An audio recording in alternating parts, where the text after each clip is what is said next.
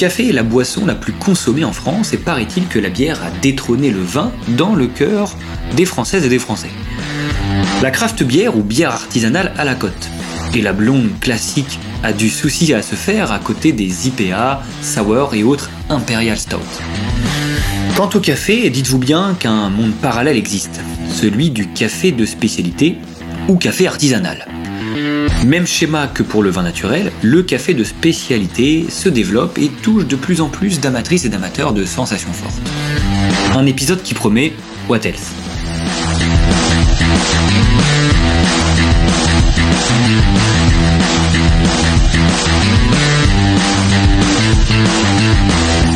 On est avec Guillaume David de la brasserie Sulose. Bonjour Guillaume. Bonjour.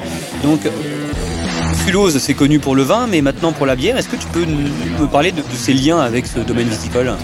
Euh, bah, Du coup, en fait, ça s'est passé il y a 10 ans maintenant, puisque la brasserie a 10 ans. Et en fait, moi je travaillais dans le vin euh, bah, avant, donc euh, j'ai fait vraiment tout le cursus viticole du BEP jusqu'à un master's.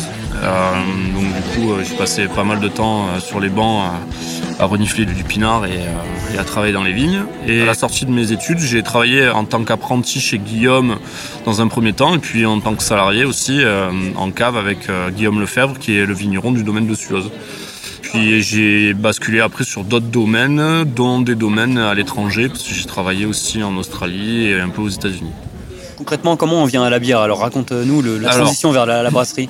Alors il y a 10 ans en fait, c'était euh, la grande question. J'étais un peu euh, en road trip constant euh, entre l'étranger et la France. Je commençais un petit peu à en avoir marre, donc du coup ben, je me suis dit qu'est-ce que tu fais de ta vie? Tu vas t'installer en France. Et l'idée c'était ou de racheter un domaine et ou faire un fermage, ou de monter une entreprise qui qui tournait autour de, de, la boisson en général, puisqu'on brassait des bières avec mon, mon ami d'enfance, Julien Gondard, qui a créé la brasserie avec, euh, avec moi. Euh, et donc on brassait des bières dans la cuisine d'été euh, qui plaisaient à nos potes, à nos amis. Bière de garage quoi. Ouais, bière de garage quoi. Ouais. Et du coup, euh, la bière artisanale n'était pas très connue il y a 10 ans. Et du coup, euh, autour de nous, les gens étaient super contents de boire autre chose que, que des bières industrielles. ils nous ont dit bah, pourquoi vous en faites pas un commerce? Et là, l'idée est née. Euh, c'est vrai qu'il y a eu un tournant dans les 10 dernières années, là, avec toutes les brasseries, les craft bières. C'est, impressionnant. Bah, c'est vrai que moi, j'ai vu l'évolution. On fait partie des, des, jeunes vieux, on va dire. En fait, on a, on a vu l'évolution depuis 10 ans des brasseries. Donc, on est passé, nous, à l'époque, on était 500. Aujourd'hui, on est 2500 en France. Ah ouais, d'accord. Donc, ça fait quand même une évolution. Il y en a qui euh, t'ont inspiré, les brasseries euh Ouais, bah, l'époque qui était déjà en place. Euh, là, en tête, j'aurais la brasserie des Garrigues qui est à Sommières, ouais. qui était un peu précurseur sur le secteur. Daniel Thiriez aussi, qui, qui fait partie des, plus belles brasseries artisanales françaises et, qui était à cette époque-là un peu seul au milieu de tout le monde et puis des étrangers. Après, on a moi j'ai fait pas mal de stages en fait quand je suis rentré et que je me suis dit j'allais monter la brasserie avec mon, mon associé. Je me suis dit euh, bah, il va falloir se former. Parce que le vin, bah, c'est bien, euh, mais la bière, c'est un peu différent. Donc, je suis parti en Belgique et, euh, et à Nancy, à l'IFBM. en Belgique, j'ai fait mes stages chez Brunéo, par le biais de Marc-Antoine Demey, qui est le propriétaire de la brasserie. Et euh, j'ai fait des petits stages un peu à droite à gauche aussi, euh, dont le tout premier stage juste à côté euh, chez Bob, qui avait l'Esperluette à l'époque, qui avait monté sa petite brasserie. Et du coup, il m'avait pris une journée pour faire pour, montrer un peu comment ça fonctionnait. Donc ça nous a donné aussi des idées. Et puis en fait, l'idée a mûri. Guillaume le vigneron avait la bergerie en plein milieu du domaine qui servait à rien. Et ben, du coup, on s'est installé là-bas. On a mis euh, les cuves. Euh, C'est ça. Une question que beaucoup de gens se posent quand on parle de bière, parce qu'on on a moins ce contact avec, euh, avec finalement la matière première comme on peut l'avoir dans le vin. Mhm. Est-ce que c'est vous qui cultivez vos céréales Alors à l'époque, oui. On avait euh, une cinquantaine de pieds doublons et on avait 3 hectares euh, sur des terres en jachère de Guillaume pour faire des céréales. Donc il y avait 2 hectares d'orge, 1 hectare de blé. C'est vers les temps de, de, de De Berre, ouais. C'est entre deux communes. C'est entre Istres et Miramas. C'est un domaine, en fait, le domaine de Sulos, c'est un domaine qui fait 600 hectares. Et sur ces 600 hectares, c'est pluriculturel. Il y a 30 hectares de il y a des taureaux, il y a des cochons, il y a du miel, il y a de la bière maintenant, il y a des salles de mariage, voilà, il y a pas mal de choses chacun a son activité, mais euh, chacun développe son activité sur le même domaine. Et donc c'est pour ça qu'on a pu cultiver du céréal à cette époque, qu'on a fait malter chez Malter Eco dans la Drôme à Valence. C'était la première micro-malterie euh, française. Et au fur et à mesure, voilà, on a, on a continué comme ça pendant quelques années avec des maltes en biodynamie, du houblon en biodynamie. Donc on avait vraiment ce, ce rapport à la, à la terre. La seule chose, c'est que nous, en tant que brasseur, il y a un intermédiaire qui s'appelle euh, le malteur qui va transformer le céréal pour en, faire du malt en fait. Donc forcément, on n'est pas les premiers à l'utiliser. C'est-à-dire, il se passe quoi dans cette étape euh En fait, le malteur, lui, va récupérer un céréal brut, donc un céréal euh, cultivé par un agriculteur, et il va le faire germer, sécher et torréfier. Et en fait, ces étapes-là qui vont nous aider, nous, à faire de la bière derrière, puisque en fait, euh, on arrive à dégager euh, les sucres de l'amidon, c'est notre métier, grâce à des températures de chauffe euh, dans l'eau.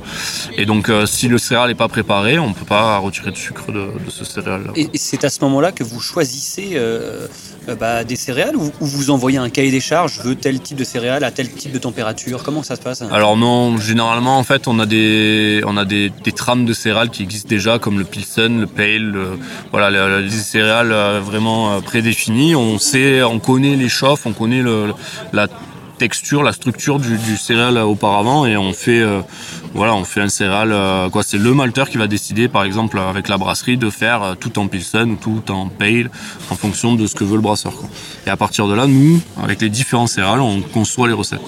Et généralement les recettes sont conçues un peu à l'avance donc on sait vers quel type de céréales on va on va tendre quel type de bière euh, la brasserie de Sulos fait aujourd'hui? Quel type de bière Ouais, quel type de bière? Est-ce que vous faites de la blonde classique, de la, de la IPA Franchement, on fait de tout. Ouais. Ouais. On a toujours tout fait, on fait de tout, on restera comme ça. Comme un vigneron alsacien, vous, avez 50, euh, 50 euh, cuvées. Ouais, là en ce moment on en a 49, ouais. Donc blonde classique, IPA, brut, ambré, sour aussi, j'imagine ouais, Sour, on a de, vraiment de tout. On fait de la fermentation haute, de la fermentation basse, des bières typées anglaises, des bières typées allemandes.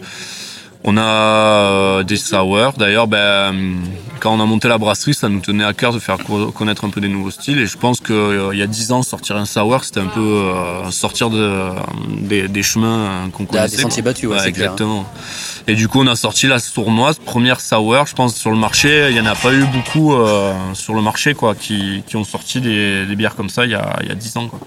Donc voilà, on était un peu précurseur sur le truc, mais on s'est vite fait rejoindre. Bah, par, tant mieux. La consommation de vin a vraiment diminué ces, ces 10-20 dernières années. La bière est finalement en cause puisqu'elle plaît de plus en plus aux, consommatrices et aux consommateurs. Mm. Euh, quels sont justement les objectifs de, la brasserie là, pour les prochaines années? Euh, ben là, euh, là on, fait, on a fait rentrer pas mal de matériel, on grossit un petit peu l'équipe. L'idée c'est de s'implanter. Alors en fait, le, le, milieu de la bière, là, il est vraiment dans, dans une phase changeante. Ouais on est vraiment dans, un changement là depuis euh, depuis un an là. On, ressent que le vent tourne. Et en fait, ce qui se passe, c'est que hum, pour l'instant, on, avait le droit à l'erreur sur tout. Là, on a le droit de moins en moins à l'erreur sur la qualité des bières déjà d'une. Et la deuxième chose, c'était. Euh, qu'est-ce que tu appelles par exemple erreur? Bah, Par exemple, euh, c'est vrai qu'il y, y, a quelques années, on avait toujours un peu des bières qui moussaient, ou on avait une il peut y avoir des, des bières qui n'étaient pas forcément clean à 100% sur un style. Ou, et là, maintenant, c'est, ça c'est impossible. Les gens s'y connaissent trop euh, pour, pour se faire biaiser.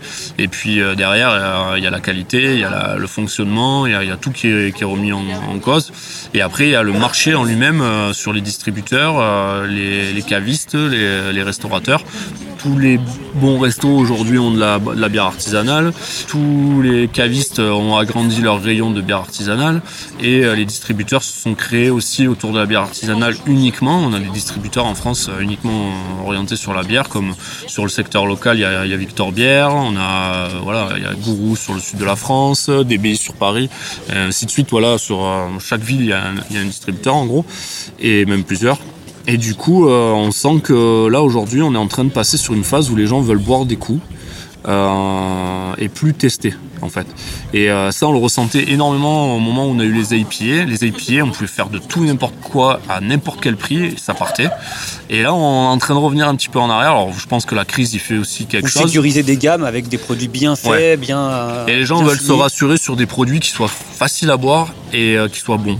Et euh, ils sont plus dans le, vraiment la grosse découverte, euh, l'étonnement. Alors de temps en temps, bien sûr, il y en a toujours un petit peu, mais on appelait ça les beer geeks. Les beer geeks euh, sont pour les ultra passionnés. Exactement.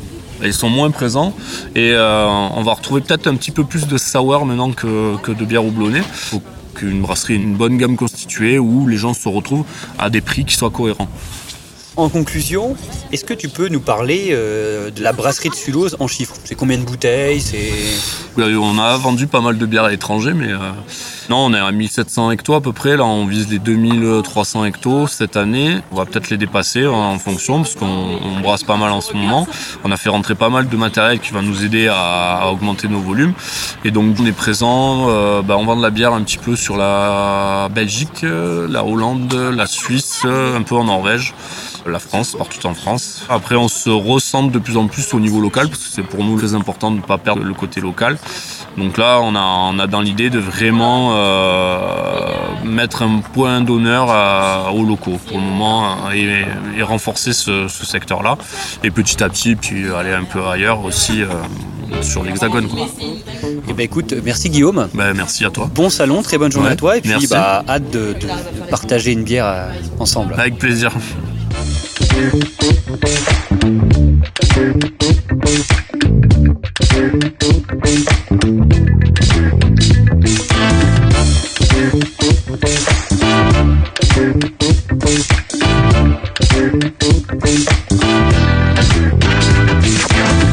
est avec Ben. Bonjour Ben. Bonjour. Qui a fondé Mana Café à Aix-en-Provence. Est-ce que, avant de commencer à nous parler de café, tu peux te présenter? Yes, du coup, euh, Ben, d'origine euh, anglaise. Donc, euh, je suis né en Angleterre, j'ai grandi en Angleterre. Après, j'ai fait mes études à Paris, où j'ai commencé dans le café chez Koutoum. Donc, j'ai fait mes études, en fait, rien à voir, mais dans, en lettres à Paris. Et puis, toujours avec une passion pour la restauration. Euh, j'ai toujours fait ça depuis l'âge de 14 ans, mon premier boulot dans un pub en Angleterre, en tant que plongeur. Et j'ai jamais quitté. Du coup, hein, quand j'étais à Paris, j'ai bossé dans les, dans les restos, dans les, dans les coffee shops, donc début étant à Koutoum. Et du coup, je me retrouve ici à Aix euh, depuis 2015, où j'ai monté euh, à Mana avec Alex, qui est maintenant ma femme. Et du coup, on a choisi Aix parce qu'on voulait rester en France, mais pas... Un peu de soleil, quoi. Un peu de soleil, voilà. Ah, aujourd'hui, on, on, y est avec un, plus grand restaurant à Aix et la torréfaction et, et voilà. Du coup, Mana Café, c'est quoi? Alors, Mana Café. Mana, euh, en fait, le mot Mana, ça vient euh, d'un parc national au Zimbabwe. Euh, qui est un endroit qui est très cher à moi et, ma femme. Et j'ai une partie de ma famille qui habite euh, encore au Zimbabwe. Parce qu'on fait du café là-bas ou On fait du café là-bas, mais on n'en a jamais eu parce que c'est un peu compliqué à exporter du café au Zimbabwe, où les conditions politiques un peu euh, déséquilibrées, on va dire. Mais c'était, quand on voulait faire Mana, on voulait en chercher un mot qui était ni anglais ni français, ou qui se comprenait dans les deux langues. Du coup, Mana, ça se comprend ni en anglais ni en français. mais pour nous, c'était juste un endroit qui était spécial. Du coup, on a on est parti sur ça. Euh, et c'était créé en quelle année du coup En 2015, on a ouvert le premier petit coffee shop qui avait 15 places. Au début, un coffee shop euh, à Aix-en-Provence Exactement. Ok. Et on n'était pas torréfacteur, donc on prenait du café euh, de. Vous l'achetez à quelqu'un d'autre Ouais, de chez Koutoum, on changeait tous les mois, tous les six semaines. Euh. Et, pourquoi on appelle ça coffee shop et pas café simplement comme d'autres Bah, c'est vrai que. Parce qu'à Amsterdam, les coffee shops, ça n'a rien à voir. Ça n'a rien à voir, exactement, on est d'accord. Et on a souvent cette question d'ailleurs. C'est l'anglicisme qui, qui est resté. Après, moi, je préfère le mot café, ça parle plus simplement de ce qu'on fait. Je pense, mon coffee shop, je pense que ça laisse beaucoup de place d'interprétation qui n'est pas nécessaire. Pour un café, c'est aussi très bien. Mais en général, je pense que le coffee shop, s'il faut qu'on trouve une définition, peut-être, c'est.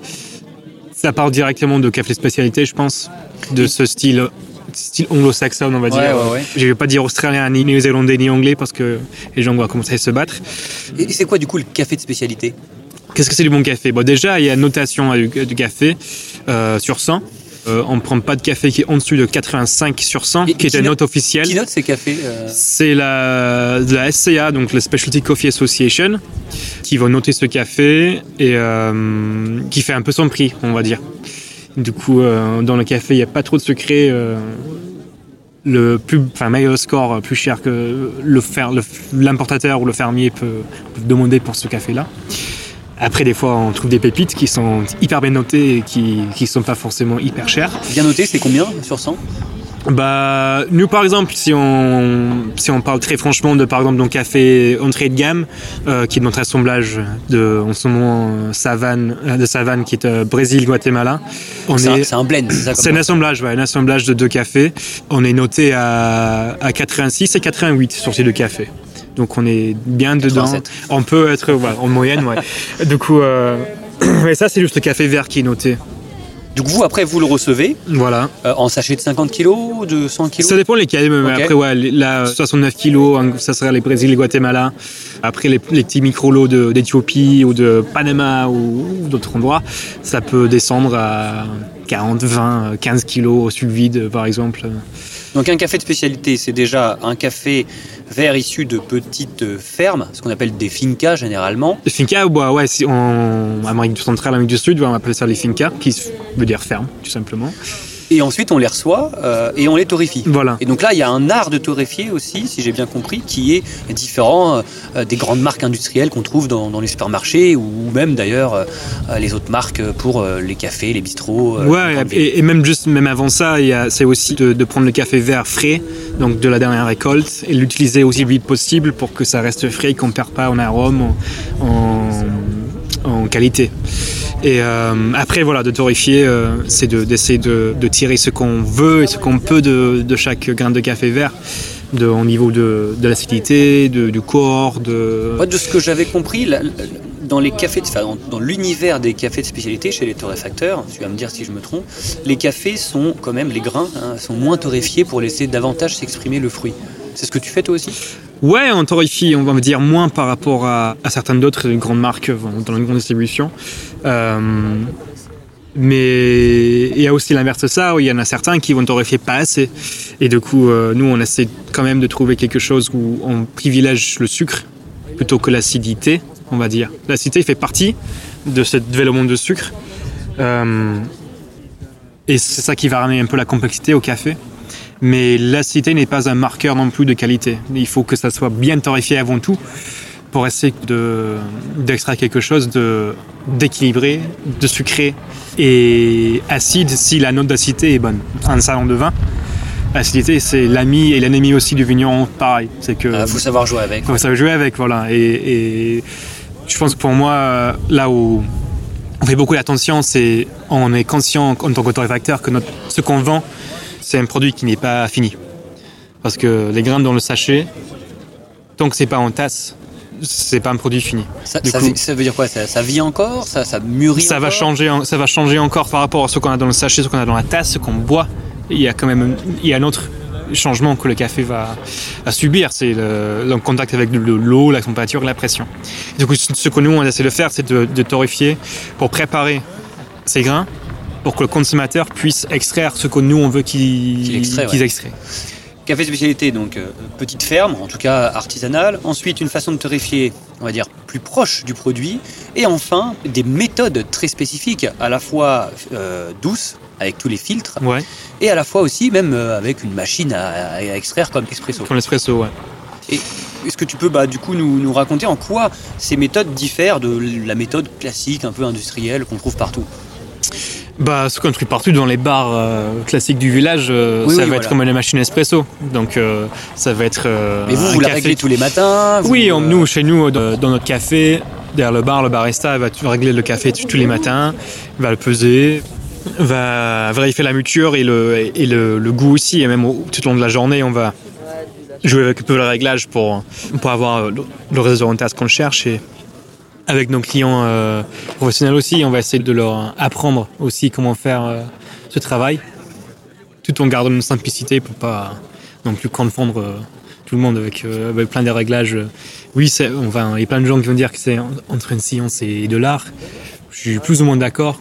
Ça s'apprend et en même temps, c'est il y a un peu de flexibilité, c'est ce jugement-là que vous devez avoir. Exactement, et pour moi, ça reste sur le palais, donc dans le goût. On peut prendre tous les réglages qu'on veut pour avoir le, ce qu'on appelle le TDS, c'est le Total Dissolved Solids, c'est les solides dilués dans le, dans le liquide, on peut, on peut tout mesurer. Si c'est toujours pas bon, toujours pas bon. Du coup, euh... tu préfères du coup euh, bah, l'extraction euh, type espresso ou tu es plus méthode douce, Chemex, V60 Bah, je vais commencer la journée avec un espresso. Je vais au restaurant, enfin chez, chez moi, dans mon restaurant tous les matins à 7h. Je prends direct un, le barista est en train de calibrer, je prends directement un espresso pour, pour démarrer la journée et pour goûter, essayer de goûter l'espresso surtout sur un palais neutre. Ouais, comme le vin, c'est bien de déguster le matin, les papilles sont pas, voilà, exactement, travaillées. Et euh, après, plus tard dans la journée, je vais plutôt passer sur du filtre.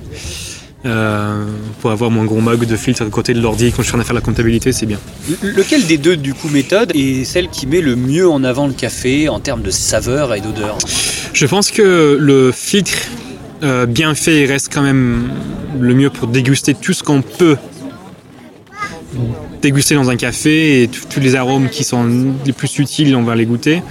L'espresso, c'est comme tout ce qui est concentré, c'est c'est intense, c'est ouais, c'est une expérience qui est assez courte. Du coup, euh, mais euh, Ceci dit, quand on a quelque chose qu'on aime dans un café, de l'avoir en concentré, ça peut être super. des fois, on prend les espressos et on prend une grosse claque de, de, de fruits ou de, de, de bergamote dans un éthiopien et c'est énorme et c'est trop bien. Mais je pense que le filtre, surtout à la maison pour, les, pour le, consommateur euh, domestique, je pense que le filtre c'est. Enfin, il y, a plus de flexibilité dans, la recette pour, euh, pour faire une petite erreur par-ci par-là, c'est pas très grave et, et euh, c'est plus simple à, à, gérer tout, simplement avec moins de matériel, etc. Si tu devais garder qu'un seul café là sur une île déserte jusqu'à la fin de tes jours, ce serait quoi alors? Déjà le café et ensuite la méthode je prendrais un bon vieux cafetière à piston avec un éthiopien lavé. La, French press La French press. Avec un éthiopien lavé. Avec un éthiopien lavé. Et du coup, parle-nous un peu des, saveurs. Là, ça, donne quoi en bouche Ça va donner quelque chose de très fin, très, très théique au final. Euh, comme je disais, les notes de bergamote, euh, ce côté assez citronné, thé noir, de Earl Grey. Euh, ça, j'adore. Le jasmin, qui m'appelle peut-être de l'Angleterre. Ouais, c'est peut-être un petit coucou à mes origines, c'est vrai. Et euh, ça, c'est un des premiers cafés que j'ai goûté et qui, qui m'a fait. Euh, qui m'a fait waouh en fait le, goût ce que j'aime bien dire c'est que le goût de café n'existe pas et que ces éthiopiens sont souvent très faciles d'accès et, un régal pour tout le monde ça, ça, plaît en général ça plaît à tout le monde eh ben écoute, merci Ben. Rendez-vous bah, finalement au Café Mana à Aix-en-Provence et puis bah, au plaisir de déguster un café de spécialité avec toi. Yes, merci à vous. Un salon est également l'occasion de découvrir de nouvelles odeurs et de nouvelles saveurs. La bière ou le café a aussi sa production de qualité et peut aisément faire partie de la gastronomie. Il faut laisser sa chance à l'innovation et aux produits. Et en parlant d'innovation, le dernier épisode sera consacré aux nouveaux vinificateurs entre Collab et chez Urbain. Et pas besoin d'avoir de vignes pour faire du bon vin. A très bientôt